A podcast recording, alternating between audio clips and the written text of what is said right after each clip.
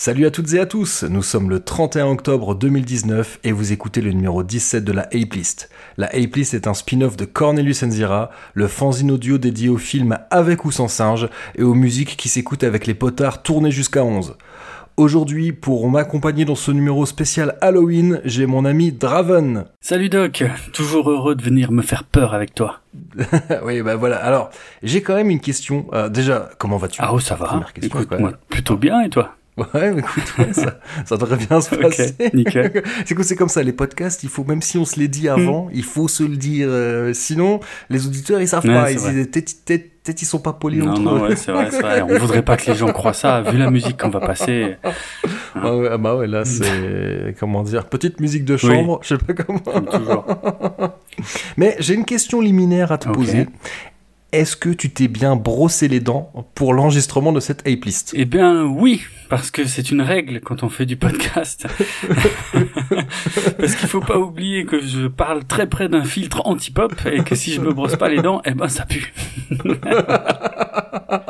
Alors, c'était pas. Ce podcast ne sera pas en odorama, mais pourquoi je pose cette question? C'est parce que ce soir, il va être question de canine. Que dis-je de canine? De croc, car le thème est celui du vampire, car cette nuit, c'est la nuit du vampire.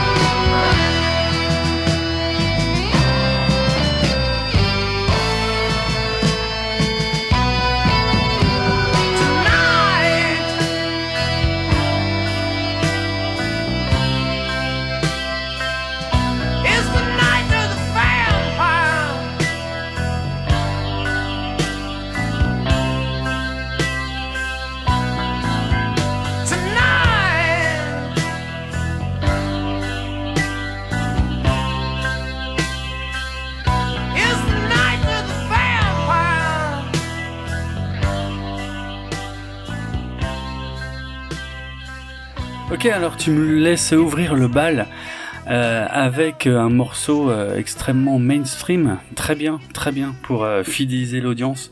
J'apprécie beaucoup la politique de cette émission. donc j'ai du Slayer. Quand j'ai du Slayer à passer, j'en profite. Il hein, y a que chez toi que je peux faire ça quasiment. donc ouais, j'en profite. On va s'écouter euh, le titre At Dawn They Sleep, qui est tiré de l'album Helloweights, euh, qui date de 1985 de Slayer. Et j'avais envie de parler de ça parce que bah, c'est pas l'album de Slayer dont on parle le plus. Euh, mais j'ai du bol parce que là il y a un morceau ouais At Down They Sleep quand tu lis les paroles vraiment euh, alors c'est euh, on est sur du le début de carrière de Slayer clairement on n'est pas sur des grands grands textes mais euh, c'est hyper classique. Musicalement, tu reconnais bien Slayer. Les textes, ouais, euh, ouais, ça parle de vampires, quoi. C'est comme t'es un jeune artiste, tu fais du trash, t'as envie de faire une chanson sur les vampires, voilà. Je pense que t'as à peu près euh, tous les clichés qui apparaissent dans ces paroles genre euh, je sais pas euh, darkness is my slave. The blood that so I crave. C'est trop bon. Ah, ouais ouais voilà. Bon bref. Mais c'est euh, non c'était plus une occasion de ouais de parler du début de carrière de Slayer. Je trouve que c'est un album qu'on a enfin qui passe souvent à l'as parce que parce que derrière il y a eu Raining Blood. Et forcément. donc et c'est vrai que allez peut-être la euh, comment dire la production sur Running Blood est un peu meilleure. Euh, et puis c'est vrai qu'avec Helloweight ils avaient tenté un truc c'est quand même un album qui est pas mal progressif avec des longs morceaux euh, où ils ont tenté des choses. C'est clairement l'album où ils ont trouvé leur style par contre hein. Par rapport au tout premier euh, Show No Mercy que j'adore, hein, qui est un de mes préférés de Slayer, mais qui est probablement un de ceux qui ressemble moins à du Slayer. Euh, sur Halloween, ils avaient bien trouvé leur style, et puis le titre d'ouverture, euh, Halloween, c'est euh, pour moi c'est un, un chef-d'œuvre absolu.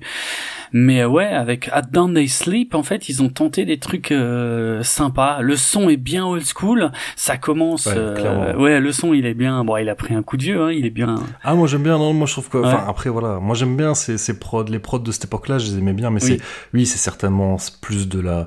Alors, je vais pas dire de la nostalgie parce que bon, moi, quand quand Hello Wait il est sorti, j'avais 4 ans, donc euh, hein, j'écoutais pas Slayer, hein. euh, mais euh, mais ouais, ça, ça, effectivement, on pense de toute façon, on pense à tous les albums de métal de cette époque-là. Euh, voilà, il a pas non plus, si tu si tu le compares au premier Metallica, non, il est pas, ils ont pas à rougir il est pas honteux du tout. Hein, non, non, c'est clair, c'est clair. Et puis il, il avait été remasterisé parce que moi j'avais j'avais le pressage CD original où le son était vraiment pas foufou, mais quand il avait sorti remasterisé, ça franchement ça va, hein, c'est ça tient. Tu sens juste bien que t'es en 85, mais sinon c'est pas c'est tout à fait classique pour l'époque. Et puis avec At Down They Sleep, ils ont tenté un truc qui est pas courant courant je trouve chez Slayer, c'est que euh, euh, t'as le début qui est ultra classique pour Slayer, et puis après t'as quand même un long break qui est plutôt euh, lourd et lent euh, et, euh, et qui à la fin repart tout doucement remonte avec les paroles euh, où il gueule kill kill kill on est encore toujours dans les clichés à fond hein. mais et puis après le morceau repart de folie avec des solos avec un roulement de batterie qui est franchement pas du tout honteux par rapport à celui qui est ultra célèbre de Angel of Death mais qui ne viendra que je sais plus un ou deux albums plus tard non bah c'est déjà l'album suivant. Ouais. Ah non, c'est l'album suivant. Oui, c'est sur Raining Blood. Ouais.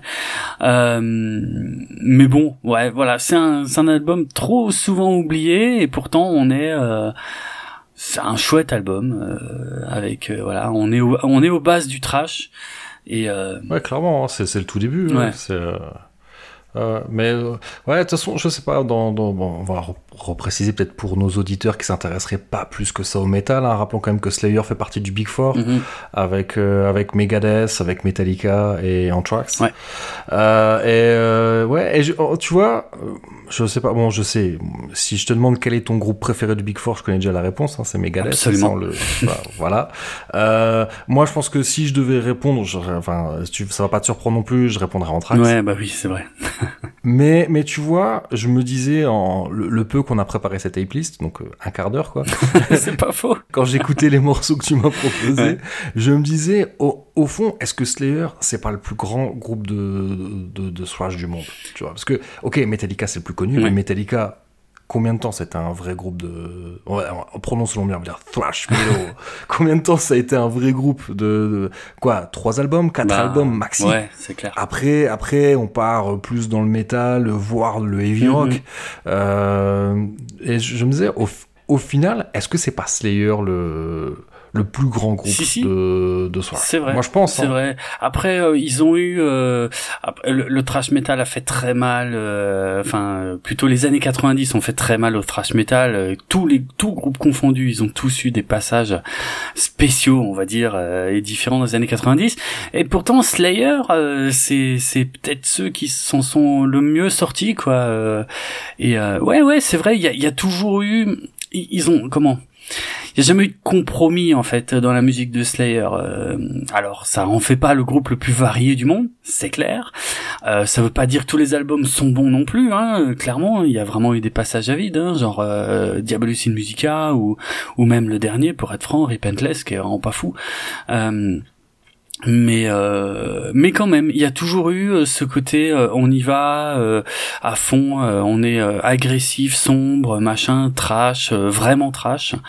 Euh, ouais ouais ouais, je je je- j'aime bien ton analyse, c'est vrai que voilà, moi c'est c'est pour ça. Après, elle vaut ce qu'elle vaut. Hein. Je, je, je connais quand même. Voilà, moi, j'écoute, j'ai écouté du métal et j'en écoute toujours un Mm. peu, mais je suis pas non plus, je suis loin d'être expert en la matière. Mais, mais c'est vrai quoi, Slayer, il y a quand même quelque chose. Alors après, puis, ouais, je sais pas. Même si, euh, je sais pas comment dire, le, le- tu sais, ils ont cette imagerie, ils ont cultivé cette, cette imagerie très pauvre, très provocatrice. Et, euh, et j'insiste bien sur les mots cultivé et imagerie. Oui. Parce que voilà, tout ça, c'est c'est juste du vernis. Ouais, hein, c'est euh, même même si je peux je peux comprendre hein, qu'il y ait des gens qui trouvent ça de mauvais goût et qui, qui aiment pas du tout.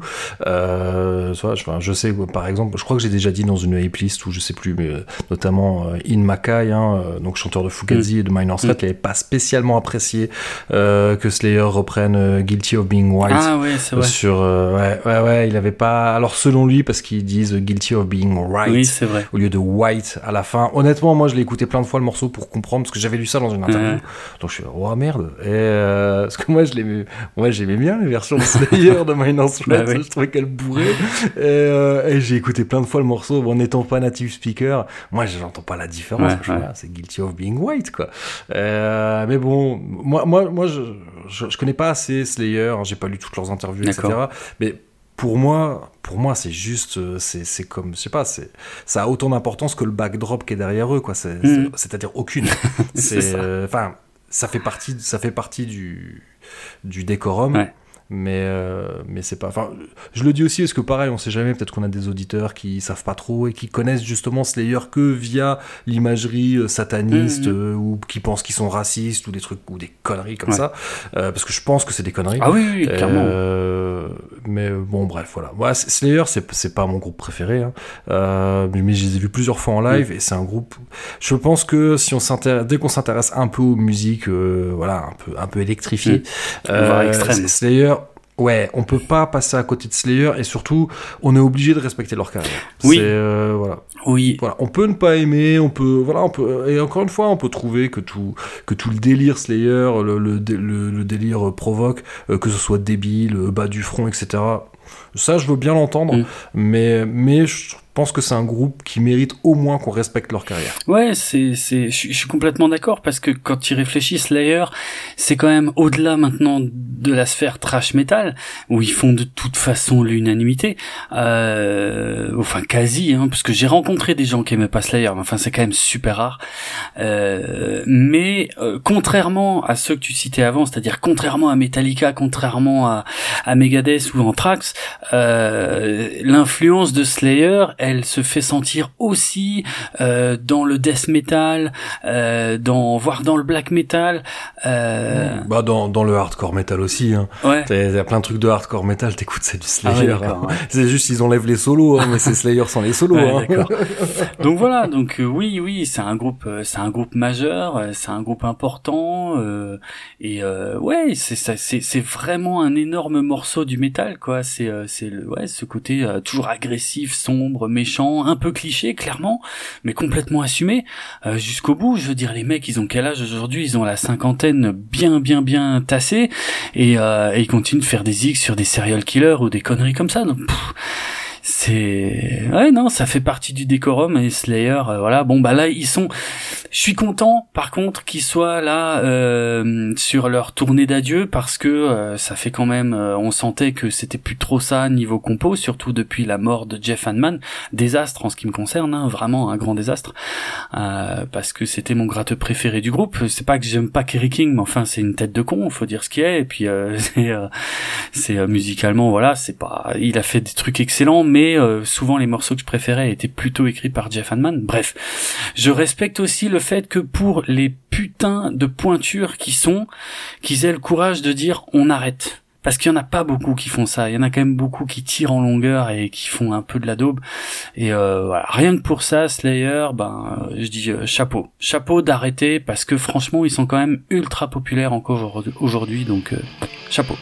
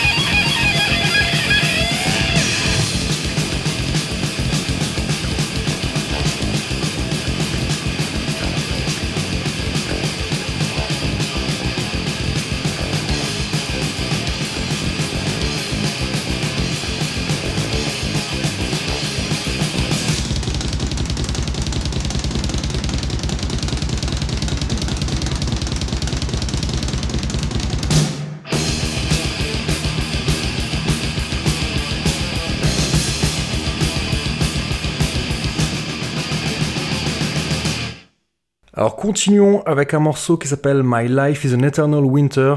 Euh, donc euh, morceau qui est extrait du premier album de Black Zombie Procession, album qui s'appelait We Have Dirt Under Our Nails from Digging the Hole We're In, qui était sorti en 2006 chez Kicking Records.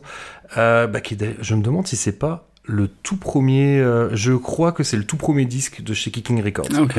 Euh, et ouais, je pense même que la structure à la base a été montée pour sortir ce Scud. Euh, et puis et puis la suite ça a été et ensuite je crois que ça doit être un disque de Flying Donuts euh, juste après. Ouais, ouais, voilà.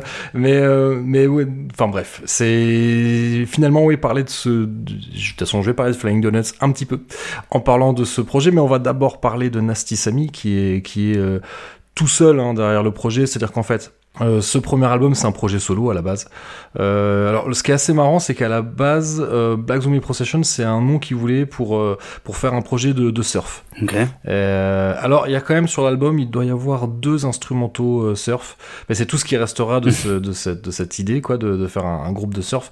Finalement, donc, donc ça ressemble beaucoup à, à Second Rate, ce premier album seulement. Donc, Second Rate, qui était le groupe précédent de Nasty Samy, enfin, un groupe dans lequel il évoluait, c'était pas son groupe à lui tout seul. hein. Euh, mais là, voilà, c'est un projet solo, à savoir donc il a écrit les paroles, il a composé la guitare, la basse et il les a enregistrés.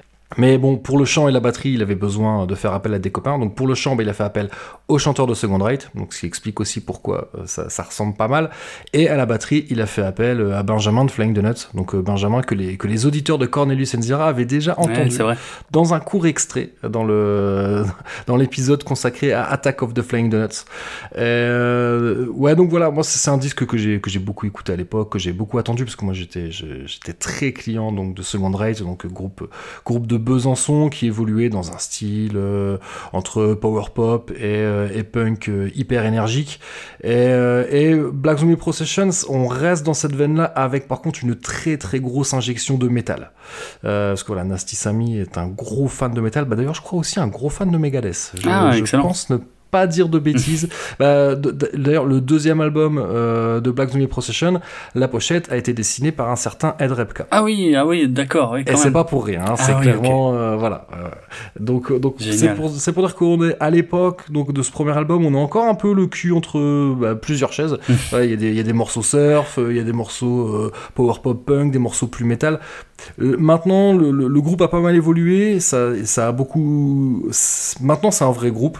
Hein, parce qu'avant, on peut clairement dire que c'était Nasty Samy avec un backing band. Ah. Euh, maintenant, maintenant c'est un vrai groupe, ça s'est stabilisé avec euh, le même chanteur, parce que le chanteur changeait sur chaque disque.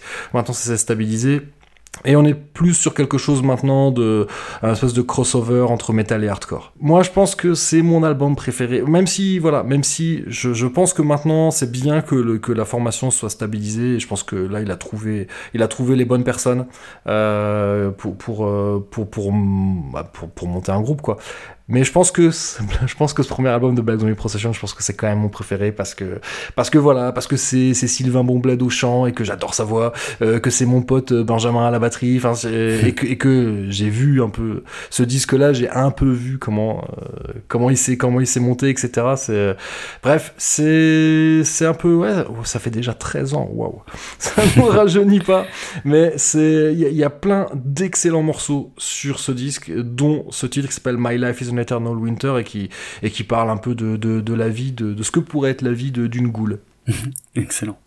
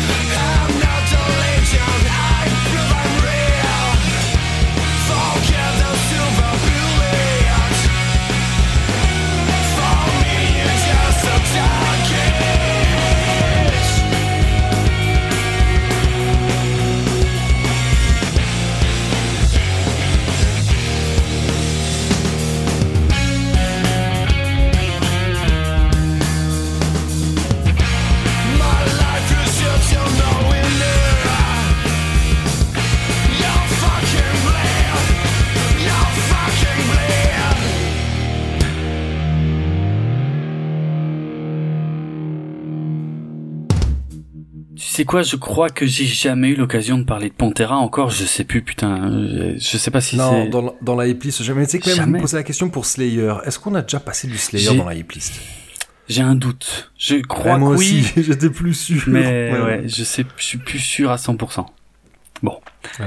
En tout cas, Soit. Là, j'ai l'occasion de mettre du Pantera et euh, alors il, il a fallu que j'aille un peu le chercher le morceau et puis euh, il m'était pas revenu tout de suite, Euh, mais j'ai fini par me rappeler que j'avais euh, dans mes CD j'avais la BO de ce film complètement improbable qui était Dracula 2000, qui chez nous était sorti plus tard sous le titre Dracula 2001 magnifique, euh, puisqu'il était sorti en 2001.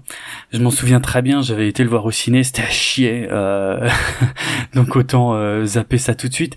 Mais euh, enfin, je, ouais, je, je sais pas, je me pose des questions. Faudrait peut-être que je le revoie, mais franchement, non, j'ai pas un bon souvenir de ce film. C'était. euh, C'était produit par Wes Craven, c'est ça? Ouais, ouais, Ou, ouais, ouais, il y a un, un truc comme ça. Ouais, franchement, il avait bénéficié d'une grosse campagne de promo. C'était le nouveau Dracula. C'était ouais, vraiment. Euh, euh, attends, putain, je suis en train de voir. Il y a Gérard Butler dedans. Je savais même pas. Enfin, je le connaissais pas. Bref. Et euh, je, je m'en souviens très bien. euh, Enfin, je me souviens de l'histoire et ils avaient vraiment tenté une euh, une nouvelle approche de la mythologie de Dracula et euh, que je vais pas spoiler là, mais vraiment une approche originale des origines de Dracula. Mais et pourtant j'étais probablement moins difficile à l'époque, je sais pas, j'avais trouvé ça vraiment naze. Par contre, la BO du film, euh, elle, c'était un, petit événement quoi. Euh, T'avais euh, des, des morceaux, euh, euh, comment, t'avais quelques morceaux exclusifs qui n'apparaissaient que là-dessus. Je crois, je crois que bah t'avais Bloodline de Slayer. Je sais plus, mais je, je crois que le titre Bloodline était d'abord sorti sur la BO de Dracula 2000 pour ensuite seulement se retrouver l'année d'après sur l'album God Hates a Soul qui, euh, comme chacun le sait, est sorti le 11 septembre 2001. Euh, et euh, bref. Il y avait là-dessus, euh, t'avais One Step Closer de Linkin Park, c'était euh, c'était avant qu'ils explosent. Euh, Enfin, pour être franc, il y avait beaucoup de choses moi que j'écoutais pas forcément. Hein. Je vais je vais pas te mentir, euh, tout ce qui est, euh, je sais pas moi, Saliva, euh, Static X, même Monster Magnet, euh, même System of a Down. Pour être franc, j'ai jamais été un énorme fan. Euh, Je te comprends. Ouais, merci. Ok, ça fait plaisir parce que c'est rare que j'entende ça, franchement. Si, système, j'ai souffert pendant des années. Ah bah, je, je te comprends. Il y avait, euh, t'as le titre qui ouvrait par contre, c'était Powerman 5000. euh, Ça, c'est le groupe du petit frère de Rob Zombie euh, que moi j'avais vu en première partie. Et ben, et ben de Pantera, je crois bien. D'ailleurs, euh, il y avait Disturbed qui reste un groupe que j'ai du beaucoup de mal à comprendre, surtout le succès qu'il a.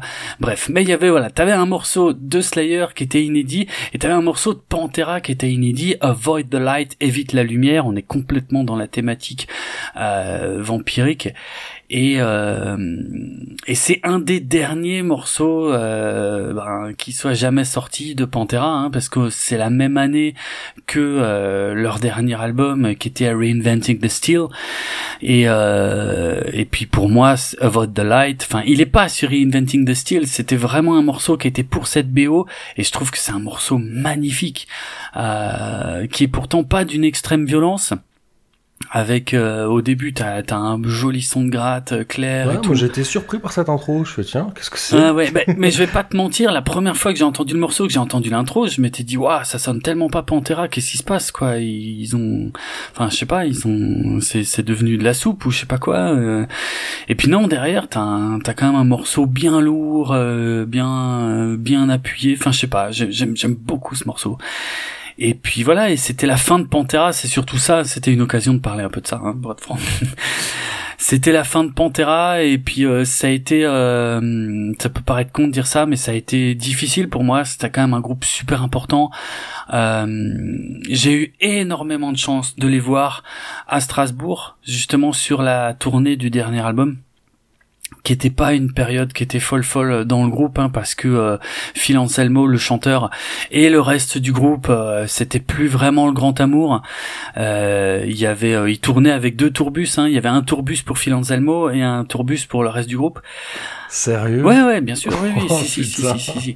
Et euh, alors, j'en aurais, enfin, moi j'ai une anecdote euh, colossale à raconter sur toute cette, euh, enfin, sur cette soirée, sur ce concert, enfin, surtout là. Et moi je la connais, alors je veux que tu la racontes. Mais bah, je sais pas, mais c'est peut-être un peu long à raconter en entier. euh, je vais peut-être juste quelques petits, tout petits morceaux choisis parce que c'est vraiment un mélange de de de, de alors déjà de patience, vraiment de parce que d'attendre des heures et des heures euh, devant la salle après la fin euh, du concert, euh, et puis un mélange de chance parce qu'on avait une amie à nous euh, qui avait elle pu rester euh, backstage. Donc c'était quand ils étaient passés à, à Strasbourg, je sais plus si j'ai dit. Et et euh, comment dire et, et en gros nous on était restés là euh, on avait cette culture de toute façon de rester à l'extérieur des salles pour essayer de capter les groupes et tout mais là c'était pas du tout euh, le contexte habituel des petites salles et donc là on, on, on avait fait une croix dessus tu vois vraiment sur le fait de C'était où. C'était à la laiterie Non, justement, c'était pas du tout à la laiterie, c'était au, au Wacken. Euh, donc une salle d'ailleurs qui est pas euh, ouf euh, niveau son, enfin bref, mais qui ouais pour Pantera en termes de taille c'était compréhensible quoi. Et en première partie, je sais plus, il y avait Powerman 5000, donc je disais avant, un petit frère de Rob Zombie, et puis je crois qu'il y avait Satyricon, c'était atroce, c'était inaudible, tellement c'était bon voilà bref. mais Phil Anselmo reste un grand fan de black metal, hein, il n'a pas que des qualités cet homme-là. Euh, et euh, je Non, ouais, pas que effectivement. Il a pas non, non, qualité, bon, il y a d'autres sujets, ouais, parce que là, sinon, ça va vraiment être long. Ouais, non, non, ouais, ouais, on va, on va pas parler de Anselmo. Raconte ton anecdote. Mais bref, euh, on était resté donc très, très, très longtemps, donc pas vraiment dans l'espoir de rencontrer le groupe, mais au moins on attendait notre copine qui elle était restée à l'intérieur et pendant des heures et des heures jusqu'à ce que la sécurité se barre. Et, euh, et là, on, on, on va, on va derrière la, la salle et euh, il y avait des portes ouvertes, on entendait du bruit à l'intérieur et on n'osait pas rentrer. Et euh, je vais, je vais volontairement zapper quelques passages euh, qui seraient peut-être pas euh, très très glorieux pour pour des personnes qui étaient présentes, mais en tout cas, à un moment. euh, on a fini par retomber sur notre copine euh, qui euh, qui euh, qui est sortie et puis euh, qui nous a dit euh, ouais je vais vous chercher des bières. Elle était complètement torchée. Euh, je vais vous chercher des bières. Puis elle retourne à l'intérieur et puis elle est jamais revenue. Enfin en tout cas pas à, court terme. Mais nous ça faisait vraiment des plombes qu'on était là.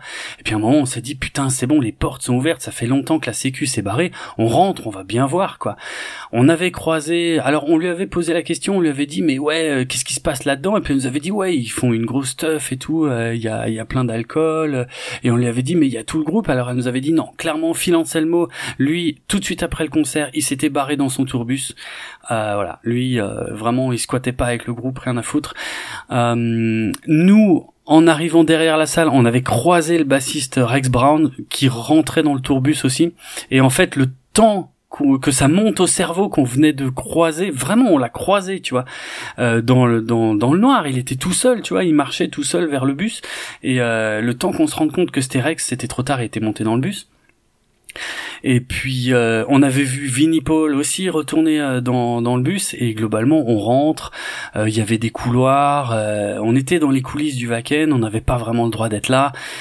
On est d'abord tombé sur les loges qui étaient complètement vides euh, et euh, on a piqué euh, des euh, tu sais des des, bah, des feuilles à quatre qui étaient scotchées sur les portes avec marqué Pantera euh, euh, mais pour nous c'était fou Ah, vous, tu vois Vous avez fait vos groupies, ah mais complètement, complètement. On est rentré dans les loges et puis il y avait, il y avait de la bouffe, tu sais, il y avait des restes de buffet sur les tables et puis on a, Ah, bien. on a tapé dedans parce que déjà on crevait de faim et puis en plus on se disait putain on, on pique la bouffe de Pantera, c'est énorme et tout. Puis, enfin, bon, con. c'est euh, Wayne's World, hein, c'est complètement ça. Hein, quand ils vont voir Alice Cooper backstage, c'est complètement ça l'ambiance. Hein, on n'est pas digne. Et euh, et puis euh, je sais plus, c'est, putain c'était c'est vieux. Hein, euh, je me souviens plus trop bien de tout. Je sais qu'il y a un pote qui a même pris de la bouffe euh, et qu'il a acheté contre les murs et qu'il a dit ouais c'est peut-être la seule fois de ma vie que j'aurai l'occasion de faire ça, de de de tracher les loges. Donc voilà. euh, Ah bah bravo, ah bah bravo. ça c'était bien Et euh, après je me souviens qu'on est arrivé dans une autre pièce où il y avait euh, des euh, des posters de magazines de cul qui étaient scotchés partout sur les murs. Apparemment il y avait eu des striptease là-dedans. Enfin c'est ce que notre copine nous a raconté et, euh, et où l'alcool avait coulé à flot. Et puis on était là, on était waouh machin, c'est là que Pantera a fait la fête et tout. Et euh, et il y avait encore une petite pièce, on n'avait pas été et on y va et euh, on ouvre la porte et putain il y avait Dimebag Darrell, le guitariste de Pantera. Euh, par contre dans un état que j'aurais jamais imaginé parce qu'il était euh, il était en tongs, euh, en tongs et en short. C'est tout ce qu'il avait comme vêtements. Il était complètement bourré, mais vraiment complètement torché. Euh, et il y avait euh, des espèces de bassines euh, pleines de flotte avec des canettes de bière. Et nous on rentre dans cette pièce. Il était en train de discuter de mémoire avec deux nanas. Euh, et nous on rentre dans la pièce et on se dit putain on est dans la même pièce que Dimebag quoi. Et vraiment on se fout dans un coin. On n'osait pas tu vois. On n'osait même pas le déranger. Même pas pour prendre une photo rien. On était déjà fou d'être dans la même pièce que Dimebag. Et au bout d'un moment il nous a vus et il a capté qu'on était euh, limite gêné d'être là et tout.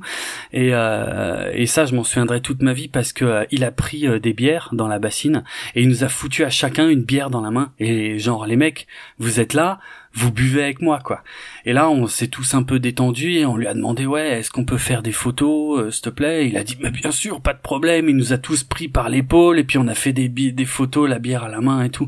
Enfin, c'est un souvenir extraordinaire quoi. Il était bah, il était bourré hein. Il était vraiment vraiment très très torché.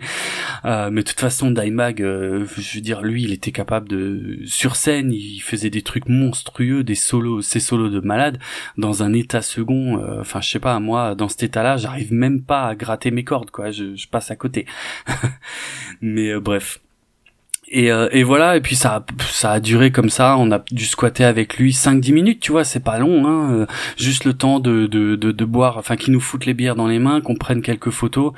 Et euh, voilà et à l'époque euh, magie euh, du euh, comment de l'analogique et ben c'était un film argentique. Et tous mes potes ont eu leurs photos avec Dimebag sauf moi elle a foiré c'était je sais plus si c'était pas la dernière du film ou un truc comme ça Ah et elle était toute noire. C'est quoi C'était un petit appareil jetable ouais ou, ouais c'était un truc comme ah ça bah ouais, ouais. grand classique Voilà, quoi. grand classique. Donc j'ai Ah, jamais moche. eu ma photo avec Dimebag. La seule preuve, c'est euh, la photo avec euh, notre ami qu'on avait retrouvé dans les loges. Sur la photo où elle, elle est avec Dimebag, on voit l'arrière de mes cheveux. Euh, c'est tout, c'est la seule preuve. ouais, c'est mince. Voilà, ouais, mais bon, je m'en fous. Moi, je sais que j'y étais et euh, et si tu veux, le, le meurtre de Dimebag quelques années plus tard, euh, ça m'avait, euh, ça m'avait foutu un coup, mais vraiment, vraiment méchant, quoi. Euh. Peut-être juste rappeler, on sait, parce que pour Ouais. nous ça nous paraît évident, Oui. il y a peut-être quelques auditeurs qui oui, c'est pas. vrai. Voilà, donc euh, il a été, il jouait même pas avec Pantera, Non. il jouait avec un autre groupe, avec un side project. Ouais. C'était à Columbus dans l'Ohio. Euh, il jouait avec Damage Plan et euh, il y a euh, dès le début du concert, il y a un fan entre gros guillemets qui est monté sur scène avec un flingue euh, et qui a tiré trois quatre balles en, en direction de Dimebag, dont euh, au moins deux en pleine tête.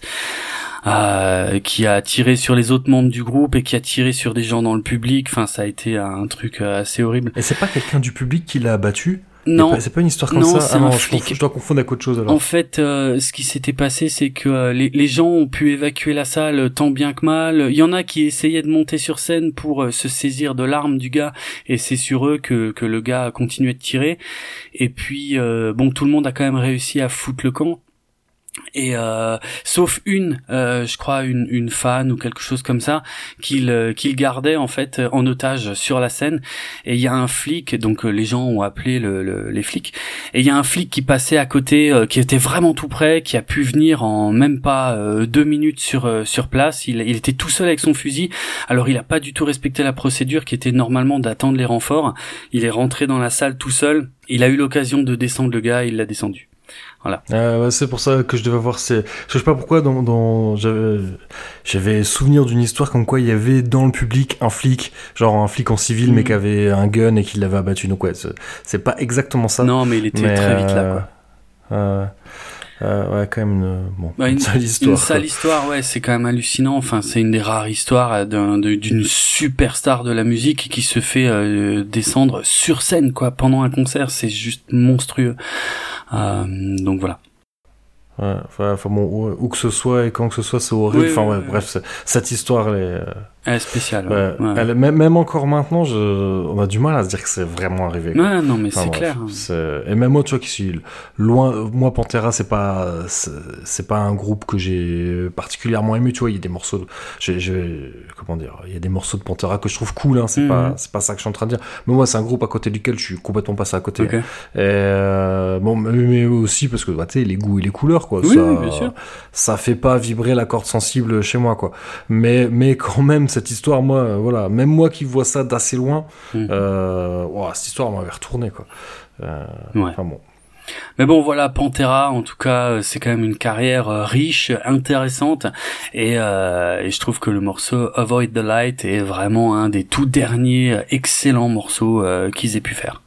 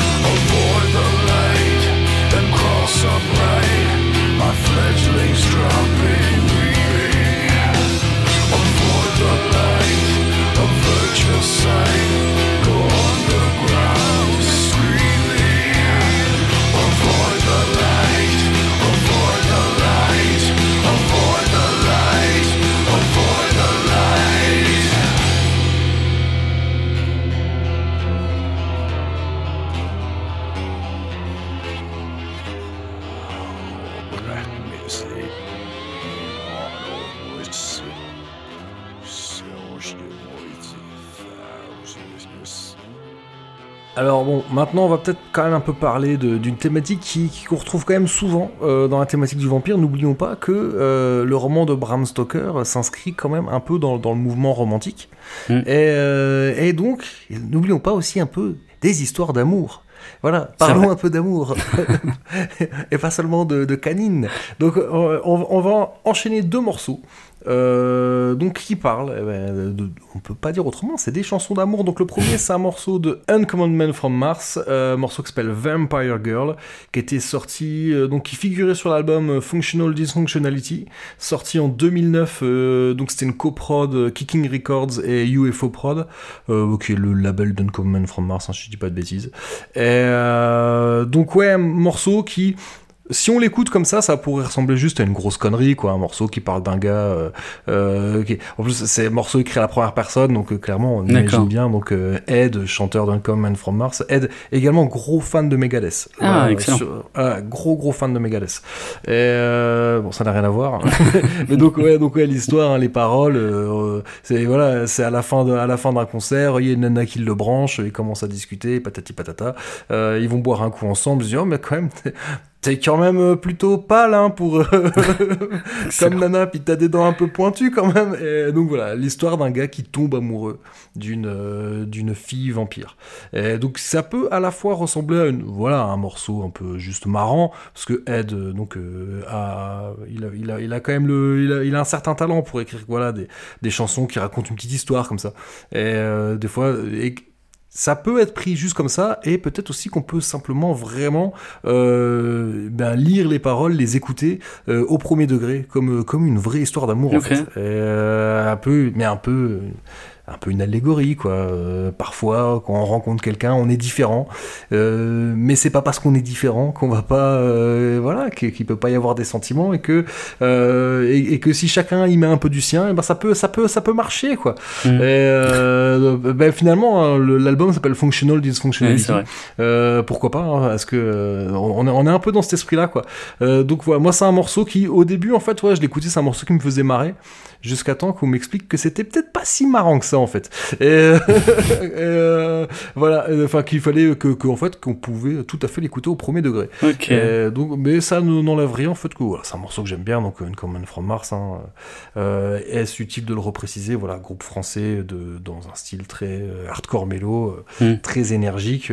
On, enchaînera à, donc Vampire Girl de Uncommon from Mars avec My Girlfriend is a Vampire de Monster Club, euh, donc qui était sorti sur l'album qui s'appelle Welcome, album qui date de 1999. C'est le premier de six albums, je crois, de Monster Club, groupe qui venait d'Épernay, il me semble, ou de Reims, enfin par là.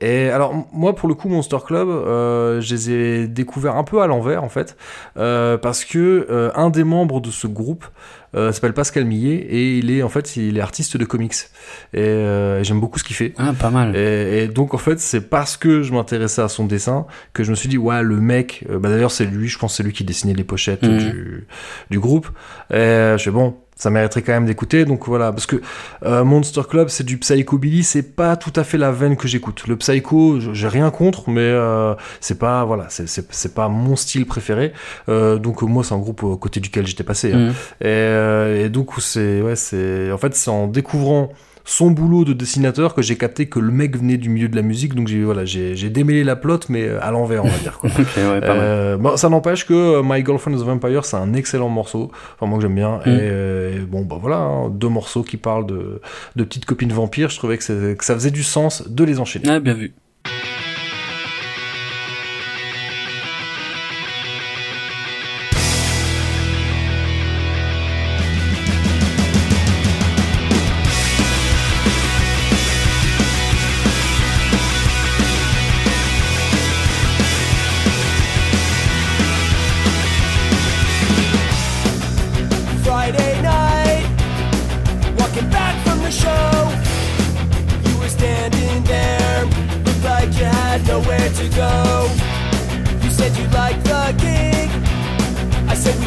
that but you know, who really cares anyway? I said we had the time of our day, but you look kind of pale. And you never ate a single thing, yeah. So fight me, please. I wanna spend my whole death with you. We'll kill cats and dogs, and then we'll live on their blood. I wanna be like you, don't wanna die to leave you alone. Eternally hanging out, stuck in blood so we don't run out. Hanging out at the coffee shop the next day. You said something weird, something about living in hell. That's when I saw your teeth. They were kind of sharp for a girl, and then I realized a vampire girl, and I could not care less about the differences between you and me. So, so please. I wanna spend my whole with you. We'll kill cats and dogs, and then we'll live on their blood. I wanna be like you. Don't wanna die leave you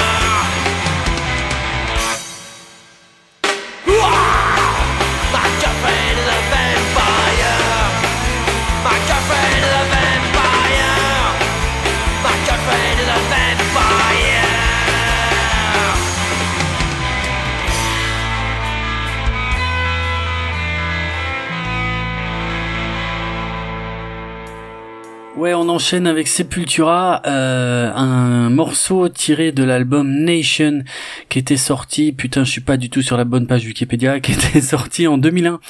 Euh, c'était euh, c'était le huitième album de Sepultura, mais c'était alors c'était pas le premier. D'ailleurs, je t'ai dit une connerie tout à l'heure avant d'enregistrer, c'était pas du tout le premier avec Derek Green qui remplaçait donc Max Cavalera mais je dirais que c'était le premier bon euh, parce que euh, ouais le premier avec Derek Green c'était Against qui était Ah oui. euh, ouais qui, qui, qui est pas mal mais enfin on sentait qu'il se cherchait tu vois on ah il manquait un truc. Avec Nation franchement je trouvais qu'ils tenaient vraiment un truc euh, sympa. Ils avaient c'était un concept album sur euh, voilà ils, fondaient leur propre nation euh, ils parlaient un peu de tout. Ils parlaient de politique de religion de des, des de, de guerre de leurs frontières. Ils avaient créé leur propre hymne qui était joué par les mecs de euh, Apocalyptica, je crois, un truc comme ça. Enfin bref.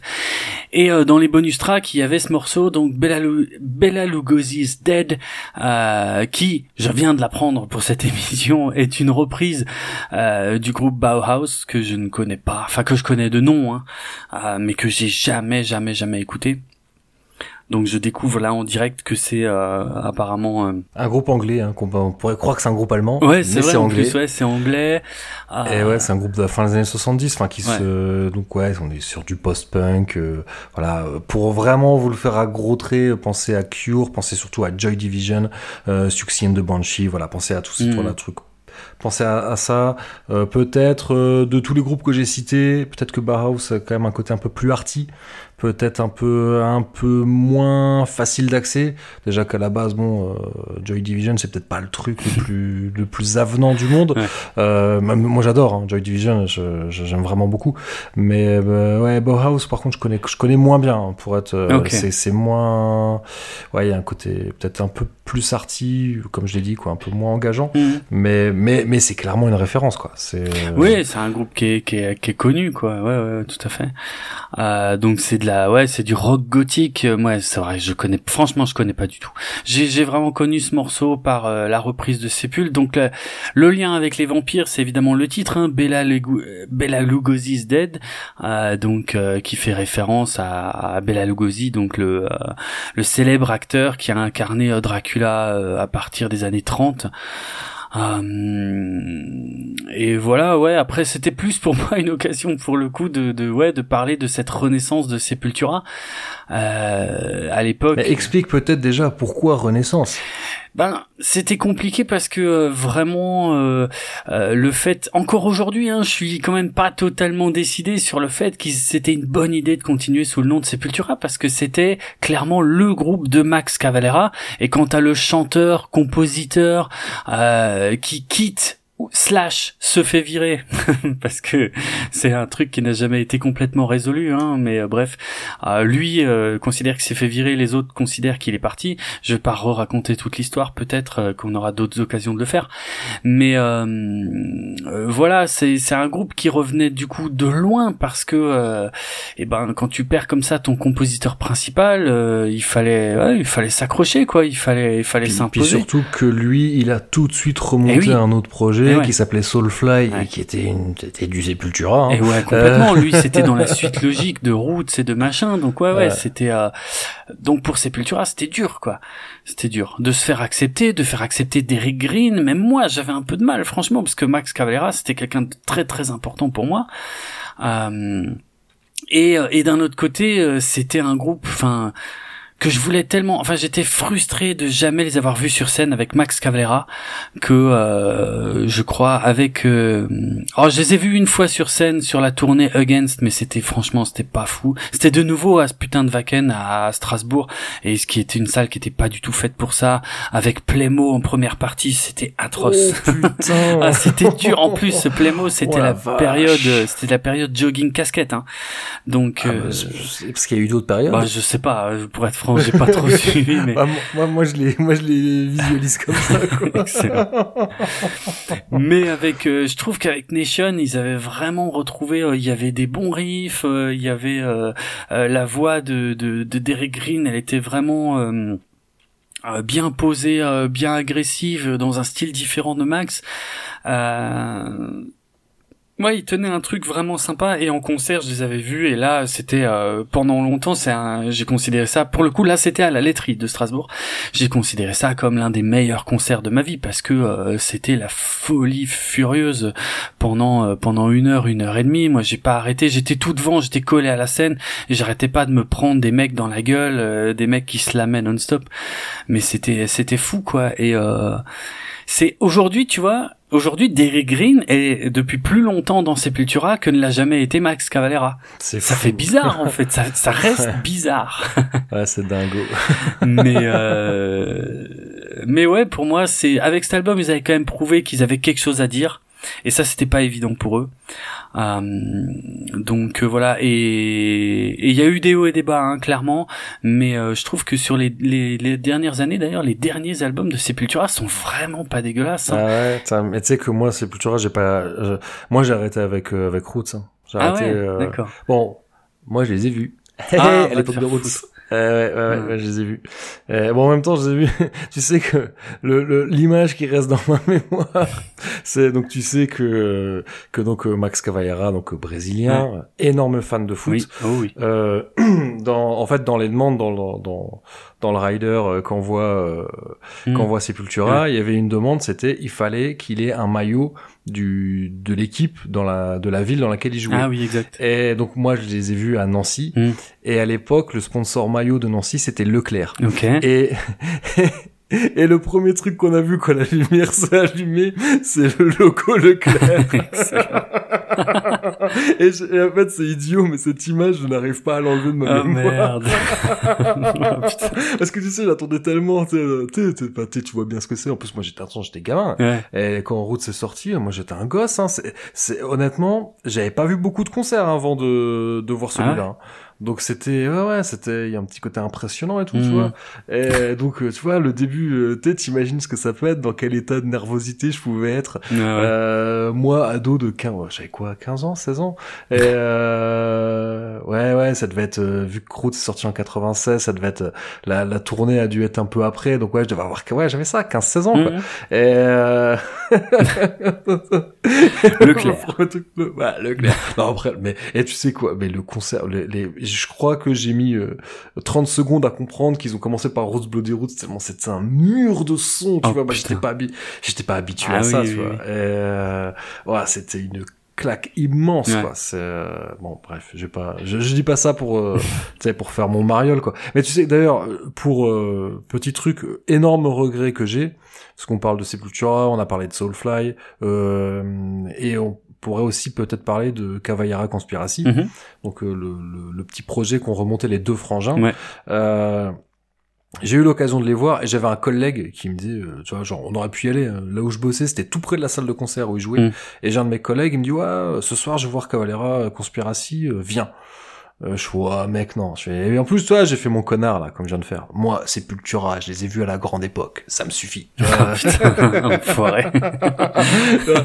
et en fait, euh, donc euh, le lendemain, il me dit putain, t'es trop con, t'aurais dû venir. Ils ont, ils ont payé plein de vieux morceaux, Mais ils oui. ont joué Troops of Doom et tout Mais ça. oui. Quoi? Ils ont joué Troops Mais of oui. Doom, mais j'étais pas là.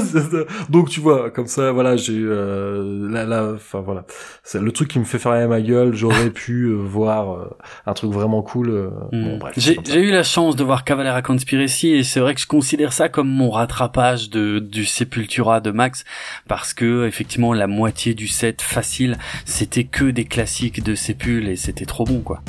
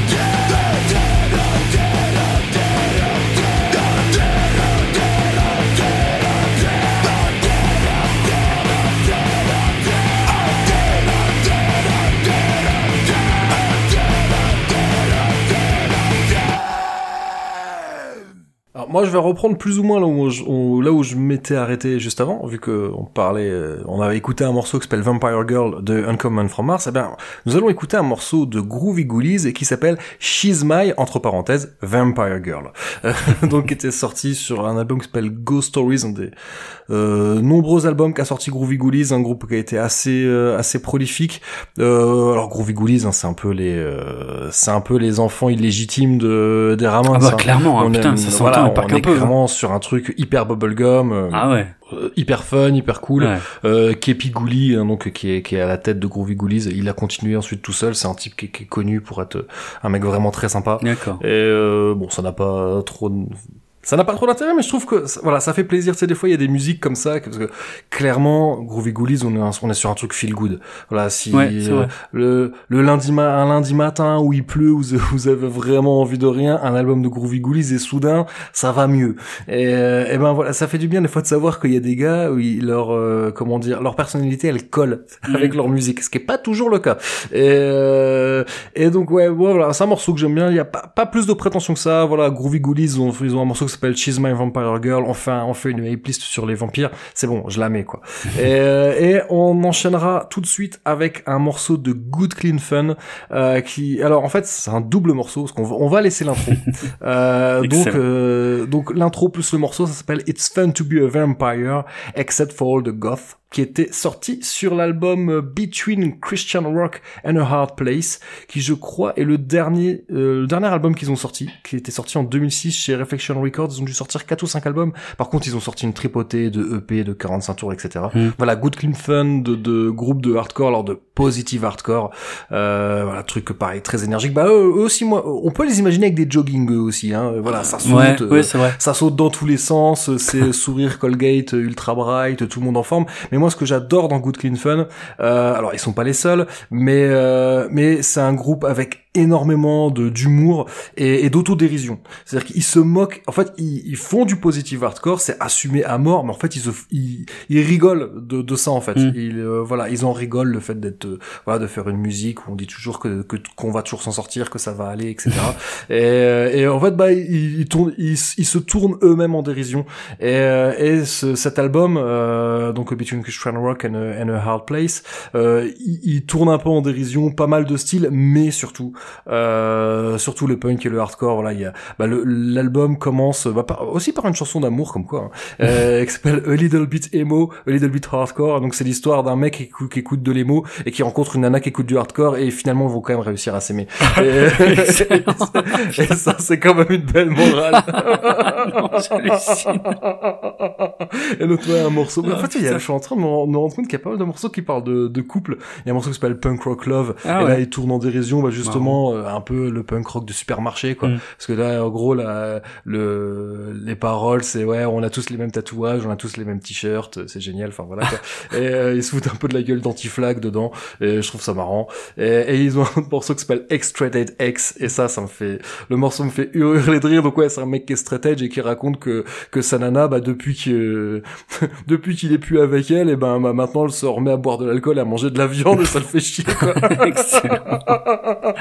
Ah putain, c'est bon ça. Euh, ouais voilà donc c'est très con enfin Ouais. c'est très con voilà c'est fait avec beaucoup d'humour Mm. Euh, la musique moi je la trouve hyper cool good clean fun je- voilà. de toute façon tout est dans le nom quoi good clean Oui, fun c'est voilà. vrai. c'est vrai. vous allez vous marrer et euh, et, et voilà c'est euh, pas plus voilà ça parle de vampires c'est cool ça met de bonne humeur et, et voilà pas plus euh, pas plus pour euh, pour le mettre dans une playlist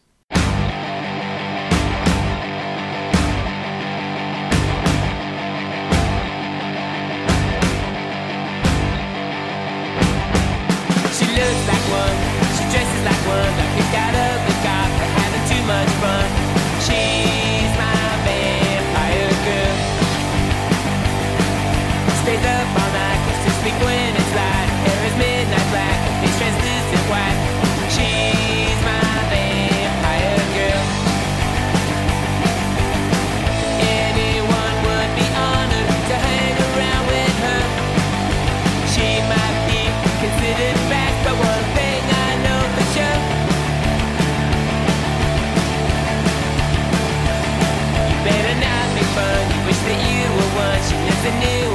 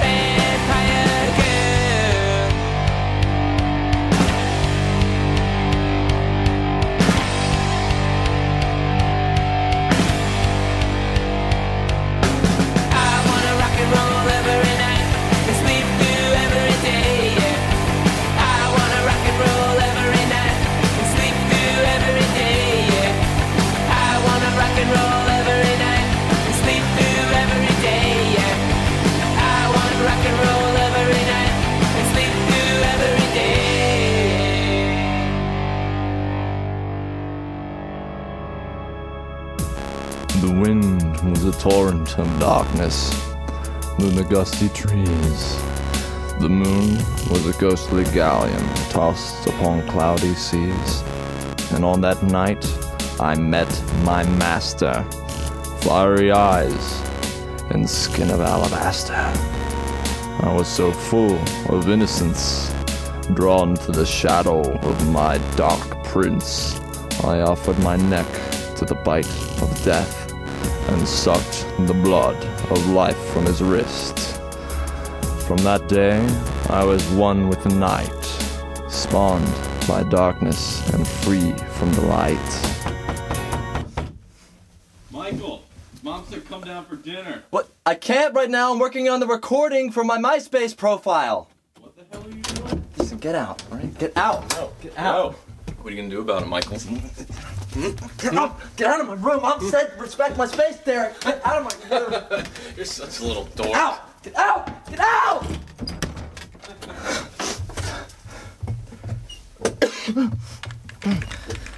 so, anyways, immortal now. I, I walk the earth since the night of my rebirth. I slipped the corporeal bounds of breath and fed on the life of those I kissed. Huh? The hell? Derek, I thought I told you that. It's coming from the window. Michael. What? Open the Michael. Who are you? Michael. My got oh. to open the window. Must open the window. Be one of us, Michael.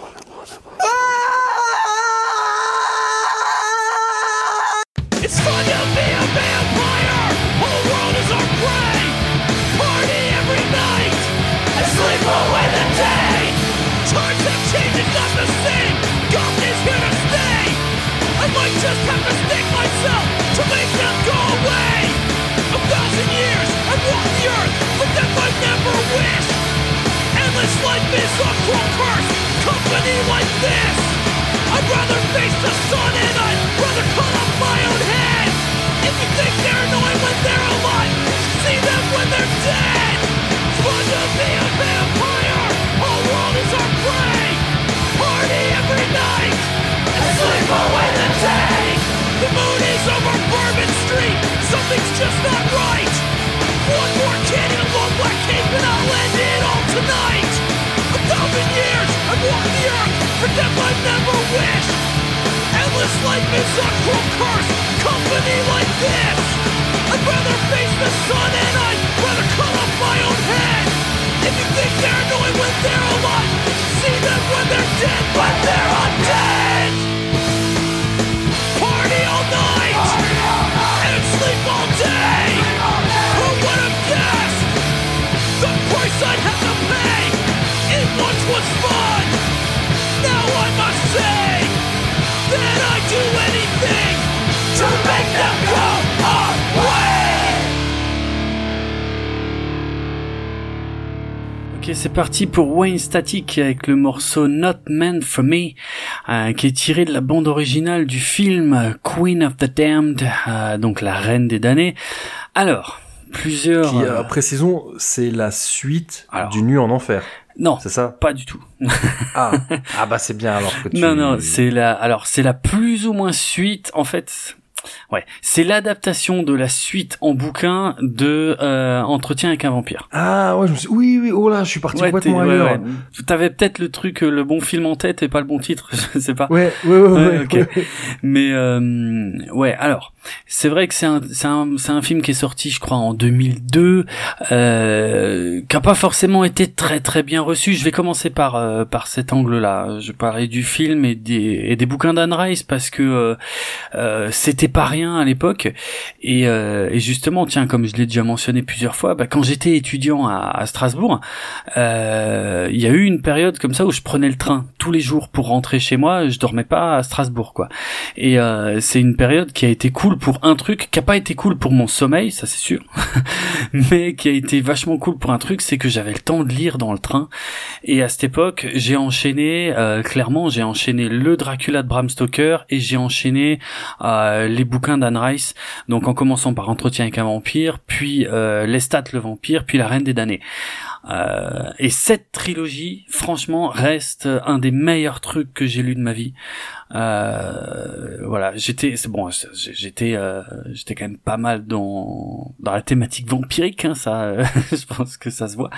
Mais euh, mais non, mais vraiment, c'est des bouquins extraordinaires parce que je crois que le problème qu'a eu ce film, c'est que euh, quand tu le vendais comme la suite de l'histoire de Lestat euh, et tout, bon ben l'acteur qui joue Lestat, euh, je me souviens même pas de son nom, et voilà, ça veut déjà dire pas mal de choses. Et, et c'est vrai que les gens attendaient peut-être plutôt la suite du film avec Tom Cruise et Brad Pitt. Donc clairement, le casting c'était pas du tout le même, mais vraiment vraiment pas du tout le même. Le film est pas honteux, hein, pourtant. Je pense qu'il s'est fait défoncer parce que à cause de l'autre film, à cause d'entretien.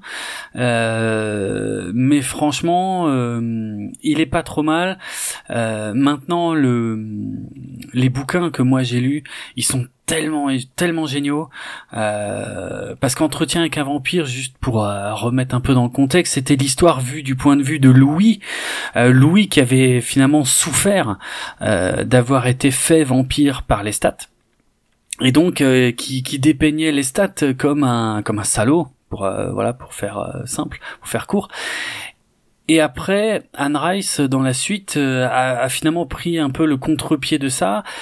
C'est à imaginer la suite, euh, donc, euh, donc qui s'appelle Lestat le vampire, où Lestat sort euh, donc d'un très très long sommeil, où il découvre. Alors il y a un côté méta qui est assez génial, où il découvre que donc Louis s'était confié à un journaliste et que donc il y avait le bouquin qui était sorti, Entretien avec un vampire, et que il y avait un portrait de lui qui était dressé, qui lui paraissait assez scandaleux et faux. Et du coup, lui, il se décide à euh, à nous raconter son histoire, mais en revenant euh, beaucoup beaucoup plus loin, comment lui a été fait vampire et comment euh, comment il a fini par rencontrer Louis. Mais ça, ça arrive très très très tard dans l'histoire.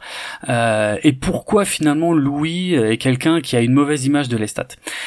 Et Lestat étant un peu un provocateur dans l'âme, il, il décide de monter un groupe de hard rock et euh, de euh, et de devenir enfin l'une des personnalités les plus en vue euh, dans le monde quoi. Une superstar un espèce de moi quand je lisais le bouquin je, je m'imaginais Axel Rose euh, pour le je sais pas pour le côté euh, comme ça euh, provoque très regardez-moi machin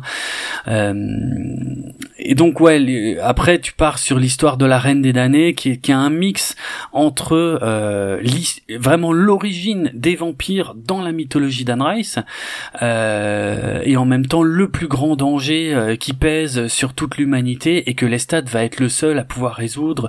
Enfin il y a un mix de mythologie de hard rock, de groupes de hard rock, de coulisses de groupes de hard rock et de vampirisme qui est quand même assez, euh, qui était franchement inédit et que j'avais vraiment surkiffé dans ce voilà dans ce bouquin. Et euh, après les suivants, je les ai lus aussi. Enfin, je les ai pas tous lus par contre parce que les suivants, il y avait quoi? Il y avait le voleur de corps qui était assez génial aussi. Euh, mais par contre, même Noc le démon, j'ai décroché. Et je sais qu'il y en a encore eu par la suite. Et là, pour être franc, je les ai pas lus. Euh, et donc cette adaptation, voilà, pour moi, elle a, elle a souffert. Elle a beaucoup souffert de la comparaison avec Entretien avec un vampire. Elle s'est pas mal vautrée. Euh, C'était le dernier film d'Alia qui jouait le rôle de euh, Akasha. Donc là, c'est elle la reine des damnés. Euh, bref. Mais le film était un petit événement aussi euh, pour sa BO parce que euh, voilà c'était tout un projet musical euh, qui devait être mené par Korn. Ça devait être ouais Korn qui devait faire toute la BO du film. Enfin ou en tout cas les, principaux morceaux que devait jouer Lestat avec son groupe. Donc ça ça paraît bizarre hein, euh, quand tu penses avec du recul. Ah, surtout quand tu lis le bouquin, ça avait pas du tout l'air d'être du néo-métal. Enfin, vu l'âge du bouquin, c'était pas possible. Ouais, puis en, en 2001, Korn, c'était quand même, euh, c'était quand même déjà bien connu, quoi. Ouais, ouais, ouais, ouais. ouais. Ah non, c'est-à-dire c'était ambitieux, quoi. Ouais, non, c'était vraiment un, projet ambitieux. C'était le premier, euh, comment dire, c'était un peu Enfin, je dis Korn, mais en fait, ça devait être Jonathan Davis en solo. Mais enfin, les musiciens, c'était quand même les mêmes que Korn. Donc, euh, pour moi, euh, ouais. je, voilà, je dis pas de conneries si je dis qu'en gros, la BO devait être faite par Korn. Et il y a eu un problème contractuel c'est que euh, Jonathan Davis, donc chanteur-compositeur de cornes, euh, eh ben s'est vu interdire de chanter euh, sur cette BO de La Reine des damnés. Du coup, ce qu'il a fait, il a quand même laissé les icônes de de cornes, sauf le batteur. Mais je crois que sinon c'était Head et Monkey. En fait, je crois que c'est surtout les gratteux de cornes qui qui ont écrit les morceaux. Lui, il a écrit les paroles et le chant, et comme il n'avait pas le droit de chanter parce qu'il était apparemment sous plus ou moins contrat exclusif avec Sony ou je ne sais quoi, euh, il a invité ses potes à chanter sur les morceaux qu'il avait écrits. Donc il y en a un qui est chanté par Wayne Static, celui qu'on va écouter, Not Man For Me, euh, que je trouve très sympa, même si c'est ça on est clairement pas dans le type de métal que j'écoute le plus. Mais euh, et en plus, je trouve que le, le, le, le titre est vraiment bluffant parce que personnellement, j'ai jamais trop écouté euh, Static X. C'est un groupe que je connais très mal. Je, je, connais voilà trois quatre morceaux à droite à gauche, euh, mais sans plus. J'ai jamais vraiment accroché. Mais sur ce titre euh, qu'on va écouter, eh ben, euh, je trouve que When Static, enfin, je sais pas. Tu me dirais que c'est Jonathan Davis qui chante. En fait, je serais pas choqué parce que euh, je sais pas comment il s'est démerdé, mais s'il imite la voix de Jonathan Davis ou si c'est vraiment Jonathan Davis qui lui a montré comment chanter et qu'il a complètement émulé le truc, mais en tout cas c'est assez bluffant. Et je trouve le morceau euh, sympa. On n'est pas exactement, on reconnaît quand même le style corne, euh, mais il y a une petite ambiance que j'aime beaucoup dans ce morceau, quoi. Donc euh, voilà, c'est un peu pour ça que je l'ai choisi. Les autres titres euh, euh, écrits par euh, Jonathan Davis étaient chantés par euh, David Drayman de Disturbed, de Chester Bennington de Linkin Park. Il y en a un qui était chanté par Marilyn Manson, qui est pas trop mal non plus. Et puis il y en a un qui était chanté par Jay Gordon de Orgy, qui est un groupe là que je connais pas du tout. Mais ouais, je sais pas, il y a J'aime j'aime vraiment bien ce morceau. C'est peut-être un c'est un peu un plaisir coupable quelque part parce que euh, Korn j'aime bien euh, certains trucs mais de loin pas tout. Static X comme je le disais je je je connais rien. Euh, on est un peu dans une vague néo-metal mais un peu à tendance gothique qui est un truc auquel j'ai jamais vraiment accroché. Mais ce morceau je, je trouve qu'il a une ambiance, qu'il a un truc vraiment cool. Ok. Voilà. je te demande Je pas ce que t'en penses parce que je pense que J'ai juste dit ok. Ouais, voilà. Non, non, je me doutais. Non, écoute, euh, les auditeurs se feront leur opinion Hmm. eux-mêmes.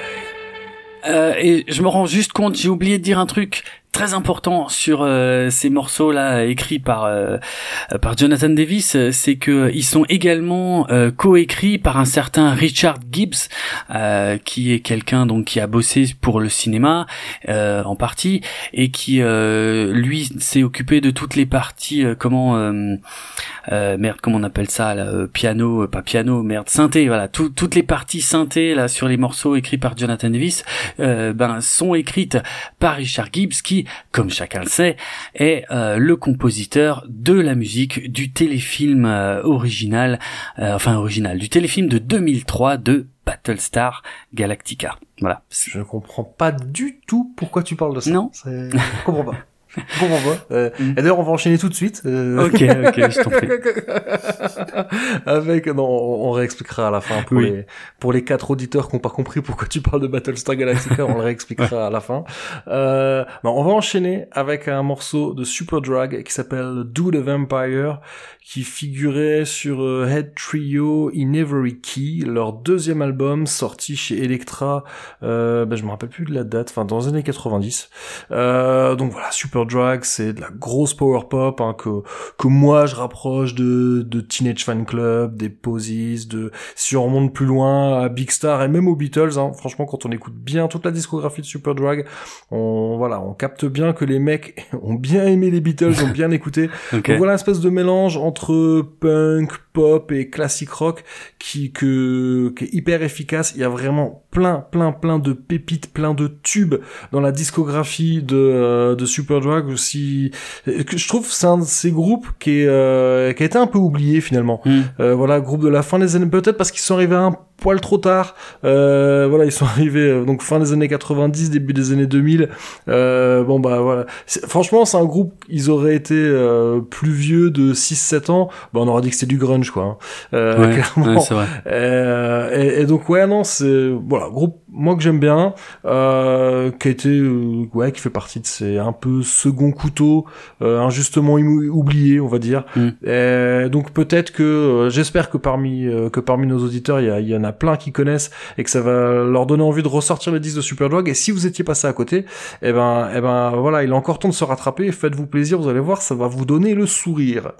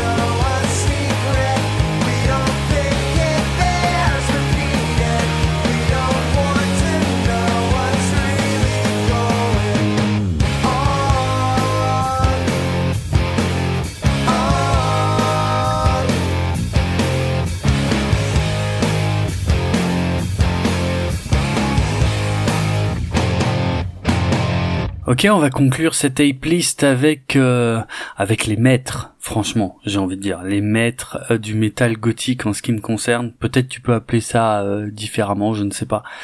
Euh, Il y a sûrement plusieurs appellations à leur euh, musique. Ouais, parce que après gothique, c'est toujours pareil. Alors le côté punk qui en moi va dire le gothique, c'est pas ça.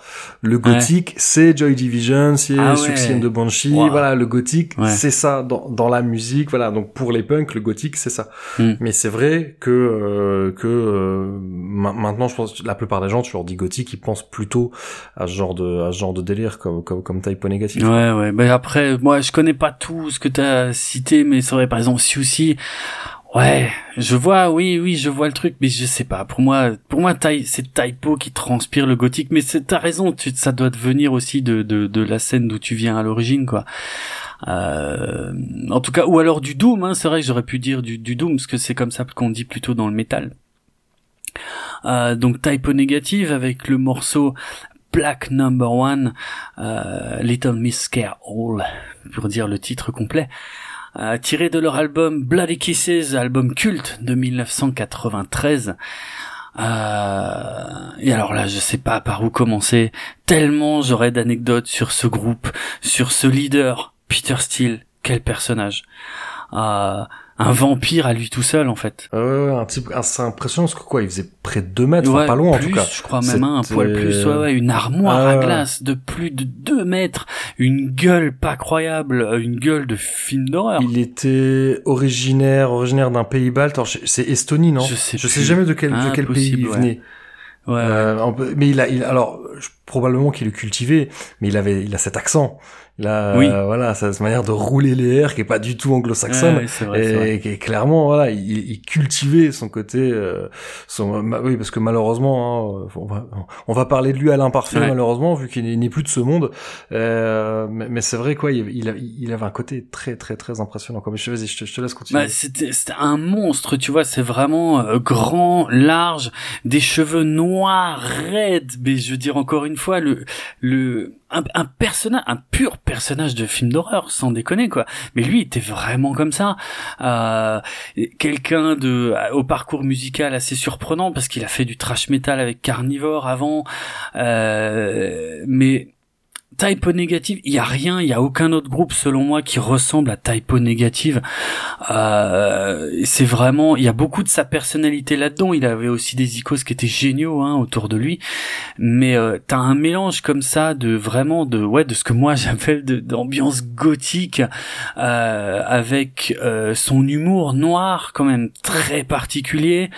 Euh, on en reparlera peut-être aussi parce que c'est vraiment un personnage spécial. C'était un vrai dé- dépressif hein, pour le coup. Euh, C'était Euh, bah, il, il avait, ouais, il avait des maladies mentales, quoi. Enfin, au-delà ouais, de la ouais. dépression, je trouve que ça allait plus loin que ça, je crois. Ouais, c'est vrai, c'est possible. Ouais, tout à fait, tout à fait. Et c'est- c'est c'est quelqu'un qui avait vraiment des idées noires et tout, et et qui à côté de ça pouvait avoir un humour. euh, Enfin, encore une fois, c'est il faut vraiment essayer de s'imaginer cette armoire à glace. C'est ce type de plus de 2 mètres, cette mâchoire hyper large, carrée comme dans les comics, ses cheveux longs, noirs, raides, ce regard et tout. C'est vraiment un personnage à part entière. Euh, bassiste, mais quand je dis bassiste, avec la carrure qu'il avait, le mec, il prenait une contrebasse, une vraie contrebasse, taille réelle, et il, il la foutait en bandoulière avec une chaîne, une grosse chaîne que tu utilises pour attacher une moto. Hein, euh. et euh, lui, c'était euh, c'était sa sangle euh, de basse, et la basse, c'était une contrebasse. Et je veux dire, un être humain normal qui a une contrebasse en bandoulière comme ça, il a l'air con, c'est pas possible, c'est ridicule. Lui, ça choquait pas. ça te dit un peu la carrure du type, quoi. D'ailleurs, oui, donc, Peter Steele, quand même, bon, euh, parce que là, ça aurait été trop beau, c'est un pseudo, hein, c'est pas son vrai nom. Ouais, ouais. Euh, donc son vrai nom qui est dur à prononcer, c'est Petrus Ratagic. Je, je Mm. garantis pas la prononciation. Ouais. Donc c'est un nom a priori euh, d'origine, parce que l'enchaînement J C Z Y K, je pense que c'est d'origine polonaise. C'est vrai que ça y ressemble Euh, beaucoup. Oui. Je sais pas pourquoi j'ai toujours cru qu'il était estonien, mais euh, mais ouais, ouais, oui. Donc apparemment, il avait, un, il avait été d'origine d'origine polonaise, islandaise, anglaise et russe. Euh, Mais il est né aux États-Unis, hein. né, Ouais. né, à, né à Brooklyn. euh, Enfin bref, ouais. Mais c'est vrai, oui. Bah, D'ailleurs, dans le clip de, de Black Number One, c'est ça qui est, qui est rigolo, Mm. c'est que donc lui, il joue avec une contrebasse, Ouais. euh, le clavier joue avec un clavecin. euh, ils, ils avaient, ils avaient pris voilà des, des, des comment, des, des instruments qui correspondent pas à l'instrument auquel ils jouent, mais pour pour donner cette impression, voilà, euh, 18, 19e siècle, Quoi, pour coller, Ouais. pour coller à, à l'héritage gothique. Mais faut- justement, c'est vrai que moi, ce que j'aime bien dans dans Typo Négatif, c'est que effectivement, c'est pas évident de leur coller une étiquette. Non. Parce qu'il y a des morceaux qui, qui sonnent très punk, très hardcore, Ouais, ouais, ouais, ouais. euh, des morceaux là, pur métal, Mm. de, de, de, vraiment, il évoluait dans tous les styles, et ça, ça, moi, j'ai toujours beaucoup de respect pour les artistes comme ça, qui ont un peu rien à branler, en fait. Ouais, mais clairement. Et, euh, voilà, qui explose le cadre. Ouais. Euh, et bon, en plus, oui, voilà, sans parler de sa carrure, voilà, musicalement, euh, il, il explosait le cadre. Donc moi, c'est quelque chose, c'est quelque chose euh, qui, qui me plaît. Mm. Et, euh, et mais par contre, je dois reconnaître que, bah moi, quand j'étais ado, justement, je suis passé à côté du euh, du côté second degré. C'est vrai? Euh, J'avais pas capté. Ah ouais. La première fois que j'ai vu le clip de Black Number One, je me suis dit, mais ils sont grotesques, les mecs. C'est quoi ce truc, toi? C'était, j'ai pas, voilà, en plus, bon, sais, gamin, pas suffisamment bon en anglais pour comprendre les paroles et Mhm. tout. Et, euh, enfin, ou en tout cas, pour comprendre euh, le, le- voilà, l'humour qui, qu'il y avait dedans. Et, euh, et, et ben là, on parlait de, de plaisir coupable. En fait, Typo, c'était un plaisir coupable. Ah ouais. Tu vois, mais je pense qu'entre tous, là, toute notre bande de potes, je pense que c'était tous un plaisir coupable. Peut-être qu'on on rigolait genre là de typo, et en fait, moi, je kiffais vraiment, tu vois. Mhm. Et justement, cet album Bloody j'ai- j'avais hésité à l'acheter, je l'avais pas acheté, j'avais hésité à l'acheter, parce que je suis ouais, mais après, mes potes, on se fout de moi. Euh, mais, moi, mais j'aimais vraiment bien, quoi. Et, euh, donc c'est, c'est plus tard, ouais, à l'âge adulte, quand je dis, ouais, bon, de toute façon, je, je m'en fous, j'aime ce que j'aime, et puis on en, on s'en fout, quoi. Mhm. Mais, euh, mais tu vois, dans la, dans le, dans la microsphère euh, punk hardcore, Ouais. euh, enfin, de dix petits cons euh, d'une petite ville, en fait, on n'y connaissait rien, tu vois, et, parce que au final, au final, dans, dans la scène hardcore, euh, Typo Négatif, c'est un groupe qui est vachement respecté. Ok, Euh, excellent.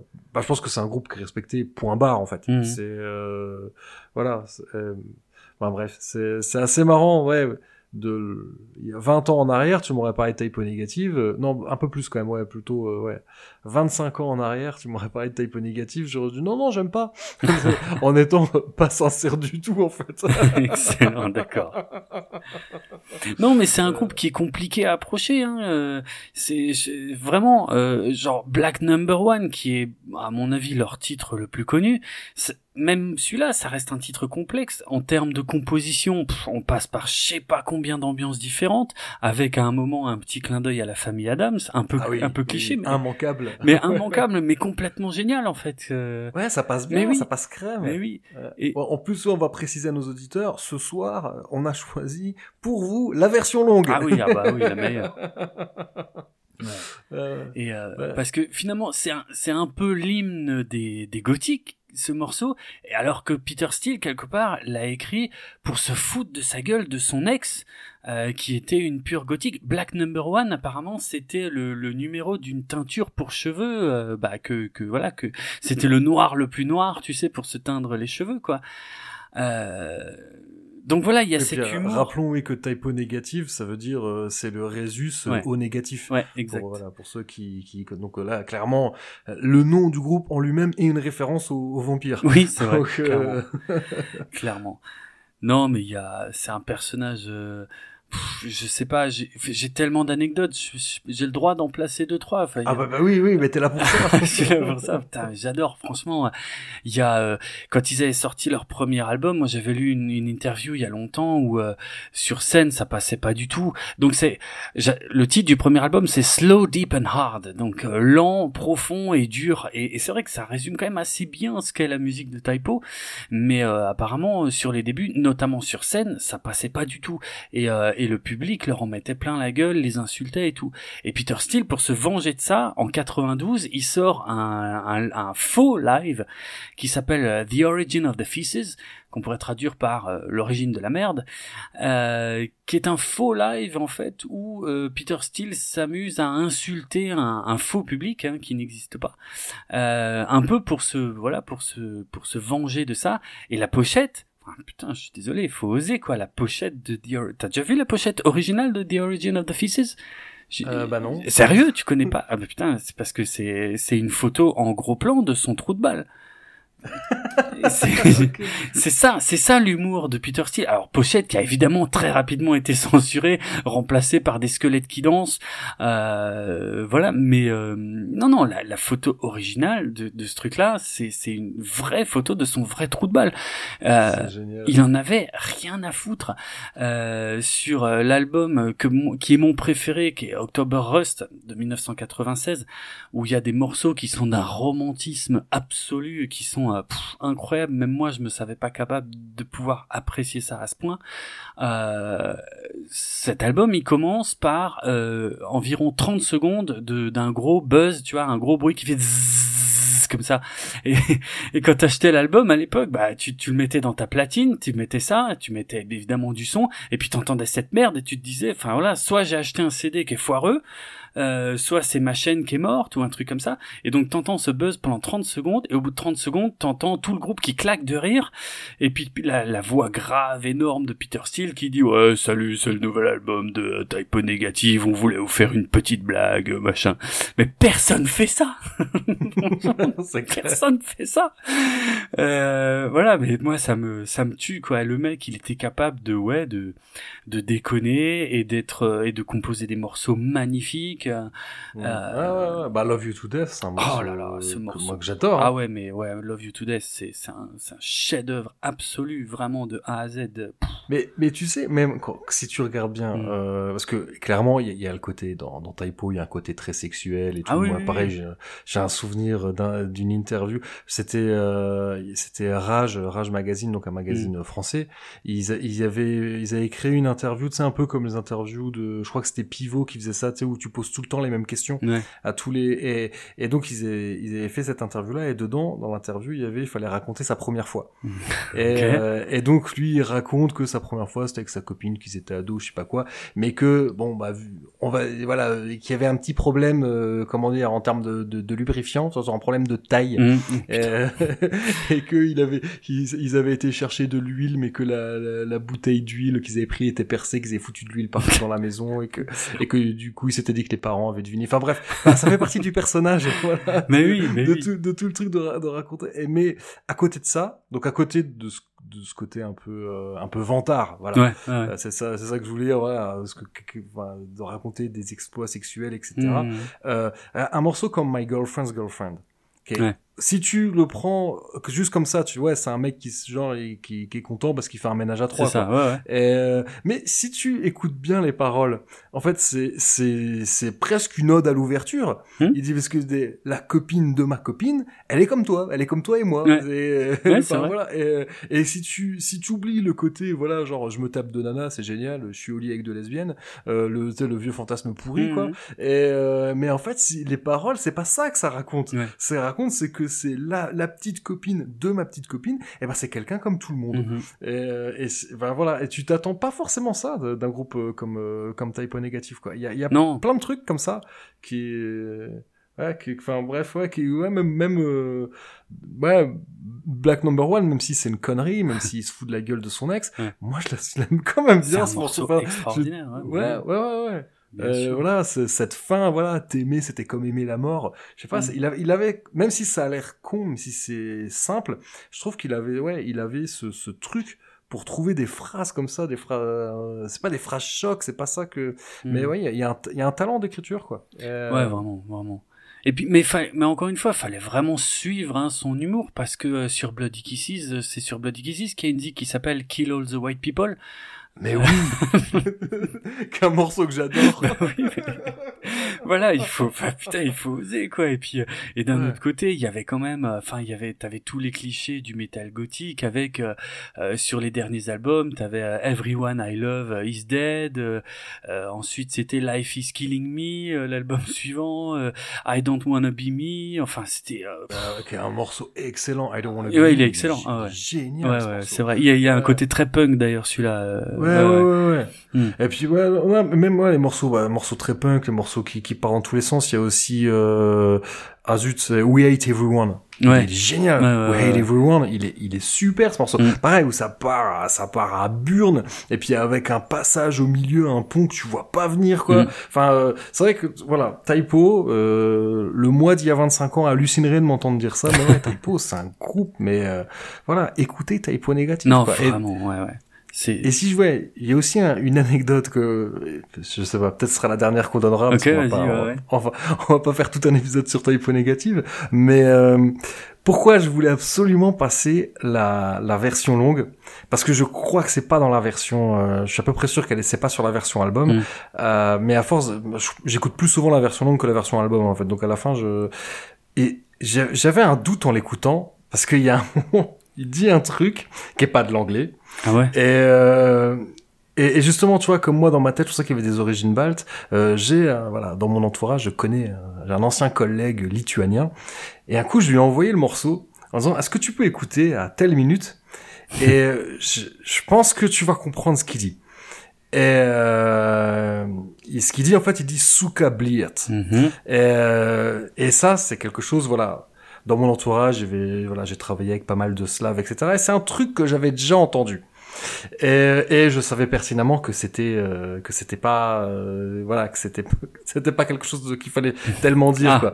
Donc donc euh, je lui envoie le morceau, je fais tu peux pas écouter, dis-moi, j'ai l'impression en fait moi je dis j'ai l'impression qu'il parle en lituanien parce que Mhm. comme lui était lituanien, je pense que j'avais fait le, le lien et il me dit non, c'est pas du lituanien, c'est du russe.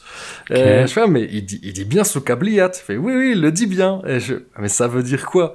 Alors, mon pote était un peu embarrassé, tu vois, il savait pas trop comment me le traduire. D'accord. Et je crois, il m'a dit, ouais, bon, vu qu'on se parle en anglais, il m'a dit, ouais, en gros, ça veut dire, d'ici tu devais le traduire, tu dirais motherfucking bitch, tu vois, un truc comme ça. Ok. Je, oh, ok. Et, alors moi, parce que, tu vois, moi, si je lui ai demandé, c'est mon côté scientifique, tu vois, je veux savoir. mais Oui, oui, bah oui. côté oui. science, bon, bah, le côté scientifique, il faut, il faut mettre en application ensuite. Donc, Mm. sur les réseaux sociaux, quand je discutais avec lui, quand je mettais les commentaires, tu vois, sur ses, sur ses posts Facebook ou Instagram, euh, j'essayais toujours de placer un souka bliat ou mettre souka ou bliat, tu vois, dans ma phrase en anglais, tu vois, mais de le mettre, mais, Ouais. mais tu vois, au lieu de mettre fucking ou, ou machin, je mettais un, un souka ou un bliat. Et, euh, et à coup, il m'envoie un message privé, il me dit, mec, ça me fait mourir de rire quand tu le fais.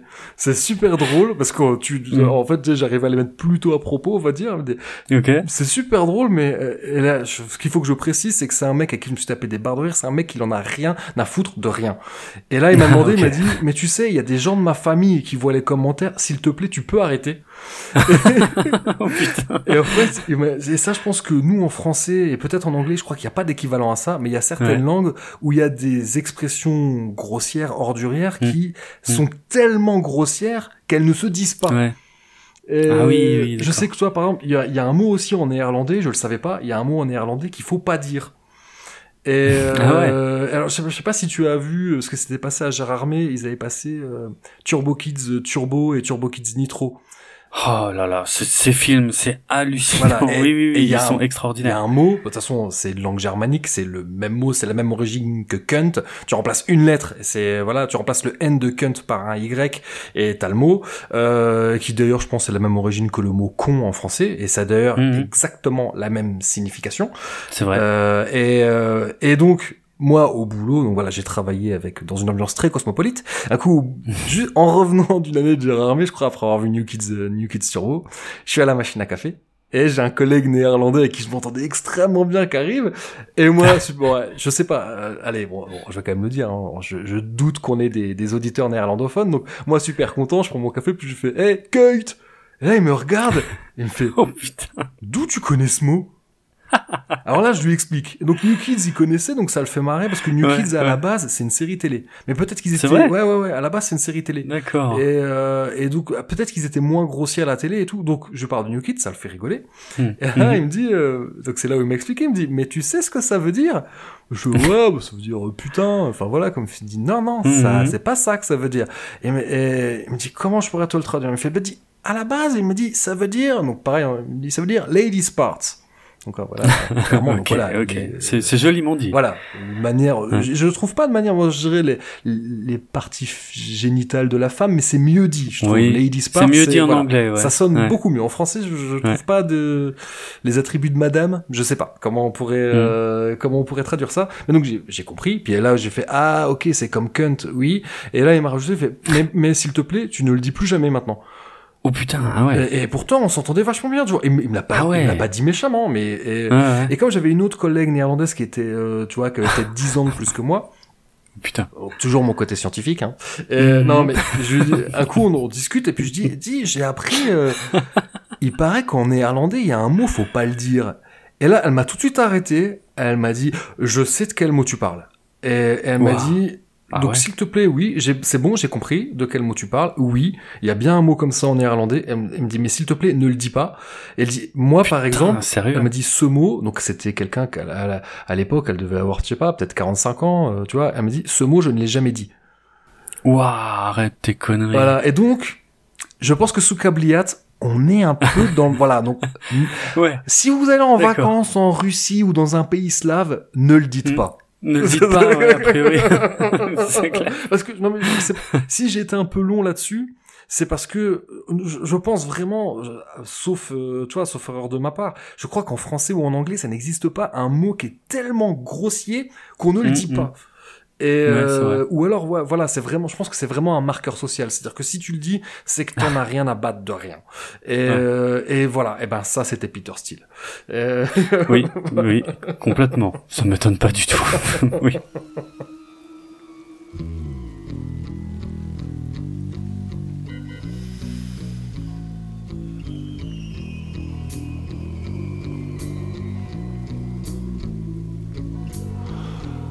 I went looking for trouble.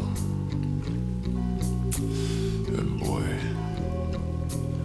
I found her. She's in love with herself. She likes the dark. And on her milk white neck, the devil's mark. Now it's all Hallows Eve. The moon is full. Well, will she trick or treat? I bet she will.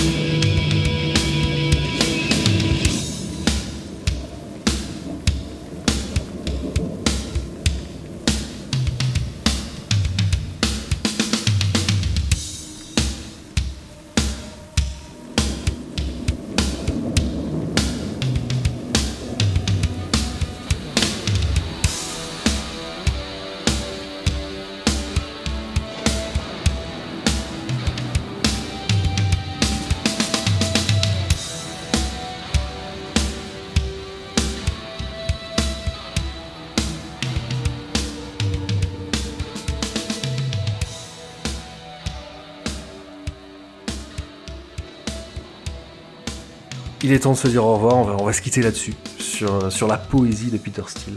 Euh, J'étais très content d'enregistrer ça avec toi. De toute façon, je ne voyais pas avec qui d'autre j'aurais pu enregistrer un épisode sur Halloween, forcément. hein. Voilà, il fallait. Ouais, bah écoute, je suis honoré, vraiment, ça me fait super plaisir que tu penses à moi pour ces conneries-là. J'adore, c'est génial, merci. Donc on l'a on l'a dit euh, vaguement, enfin on l'a à demi mot entre les lignes pendant pendant l'épisode. Donc donc on n'a pas reprécisé donc euh, le on va dire ton podcast principal, c'est un podcast que tu co-animes avec Julien qui s'appelle 24 FPS, un podcast Absolument. dédié à l'actualité ciné. Ouais. Euh, tu as également un streetcast qui s'appelle Artefrac. Et depuis quelques semaines, tu as lancé euh, un podcast qui s'appelle Galactifrac et qui est consacré à Battlestar Galactica, d'où la petite euh, Voilà, voilà. tout à fait. Je suis pas complètement tout seul non plus puisque je suis rejoint par Karine de Une fille un podcast sur certains épisodes où on analyse des épisodes de la série Battlestar Galactica. Effectivement, à l'heure où on enregistre, vous avez déjà euh, sorti un Analytica qui est dédié au téléfilm. Qui Ouais. est. euh, Alors j'ai commencé à l'écouter et puis et puis Mm. j'arrivais pas à me concentrer parce que je l'écoutais en bossant puis j'arrivais pas à me concentrer. Je, je Ah, travaillais plus, ouais. je vous écoutais vous. Je connais. donc, euh, donc j'ai remis de la musique à la place. euh, mais c'est dommage. En plus, je me posais la question. Je me dit, mais est-ce que je les ai vus? Parce que euh, parce que moi, les Galactica, je les ai matés quand j'étais gamin. Mais euh, Mhm. mais alors. Euh, voilà, série, enfin, parce que là on parle, ouais. moi je disais Galactica, parce que je crois qu'en France, Oui. la En première France, c'était série- juste Ouais, Galactica. voilà. ouais. Donc ouais, quand j'étais quand j'étais gosse, j'adorais Galactica, mais je parle de Mm. ça, c'est j'en ai des souvenirs extrêmement diffus quoi. Euh, donc euh, je me disais ouais, est-ce que je l'ai vu, est-ce que je l'ai pas vu parce que voilà ouais, je, je, je sais plus sur quelle chaîne ça passait. Parce qu'honnêtement, vu les souvenirs que j'en ai, et je crois qu'il devait y avoir que trois chaînes à l'époque. Ah oui, oui, oui, il y a de grandes chances. ouais. Euh, donc voilà, ça devait être sur la 2 ou la 3 quoi. Et, euh, et ouais, je regardais ça, mais forcément à la télé, je les voyais pas. euh, J'en loupais certains. Hein. Euh, Mm, et- ouais, je me rappelle que que je me posais la question, je me demandais qui était arrivé le premier, Star Wars ou Galactica. Euh, tu vois, parce qu'à l'époque, c'est pour moi, c'était que j'étais gamin, il y avait pas internet, pour moi c'était pas clair. Tu vois, Bien euh, sûr, qui bien était sûr, arrivé oui, en oui, premier bien. quoi. Cla- Clairement, il y en avait un qui avait copié sur l'autre, mais je Ah, savais, oh, complètement. mais je savais pas lequel. ouais, non, bah c'est voilà. Pour découvrir lequel, écoutez Galactica. Voilà, exactement. On ne vous donne pas la réponse. ouais, putain, le mystère quoi. Excellent. Bon bah voilà, je pense que Pas mal. on, peut s'arrêter là-dessus. Ouais, c'est bien.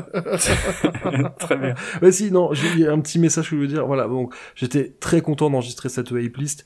Euh, là, très honnêtement, vu le calendrier qui m'attend, je sais pas quand sera la prochaine hype list. Je pense qu'il va falloir attendre plusieurs mois. Je vais plutôt laisser la priorité aux épisodes consacrés à la planète des singes.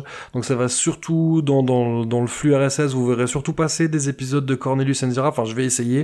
Et, euh, et peut-être un peu moins de hype mais ça veut pas dire que j'arrête. euh, parce que voilà, ça, j'ai toujours autant de plaisir à enregistrer, soit tout seul, soit avec, euh, soit avec toi, Draven, ou d'autres, Mm. d'autres copains. Enfin voilà, selon le thème, euh, j'ai- j'aime bien inviter des gens. C'est, ou je le fais toujours de toute façon au gré de mes envies. Euh, généralement, ça se décide toujours un peu à la dernière minute. Hein, là, euh, pour vous révéler euh, les secrets euh, de la hip list, euh, en réalité, tout ça, ça s'est décidé en quelques minutes aujourd'hui. Oui, c'est vrai. Putain. C'est vrai. À niveau préparation Ah cet bah, épisode, on a été au top. Bah, co- comme une hype list, voilà, zéro Ouais, préparation. Ouais. euh, Il y a encore quelques heures, j'avais pas arrêté le choix de mes morceaux. Hein, Voilà, donc Pour être tout à fait franc. Mais c'est comme ça que ça doit se faire. Ouais, Euh, ouais. Donc, donc voilà quoi, j'espère. J'espère qu'on en enregistrera d'autres ensemble. Bon, mais Ah oui. On, on va laisser passer quelques mois. Euh, Ça marche. Voilà, c'est juste, euh, c'est ça où je fais un burn-out. Donc, oui, donc oui, non, non, non. C'est bon. On peut se passer des playlists aussi Voilà. quand même un peu. ouais, oui, hein. je pense de toute façon, puis j'ai jamais été non plus, je les, je les sors pas à un rythme très soutenu. Donc, euh, Mm. donc voilà, parmi les quatre auditeurs qui attendent, qui, qui attendent les playlists avec impatience. Voilà, Ouais. ne, ne désespérez pas, il y en aura d'autres. Ok, nickel. Voilà, bon bah il est temps, voilà, il est temps de se dire au revoir. Donc euh, d'ici au prochain épisode, prenez soin de vous, portez-vous. Non, c'est l'inverse. d'ici au prochain épisode, portez-vous bien, prenez soin de vous et ceux que vous aimez, et à bientôt les Spartiates. Ciao.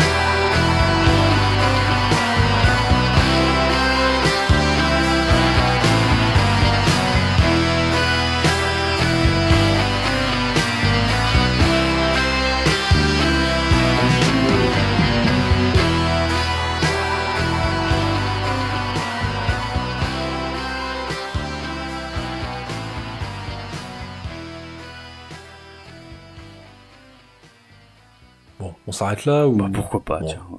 Ouais, qu'est-ce qu'on allait dire d'autre ouais, je vois pas.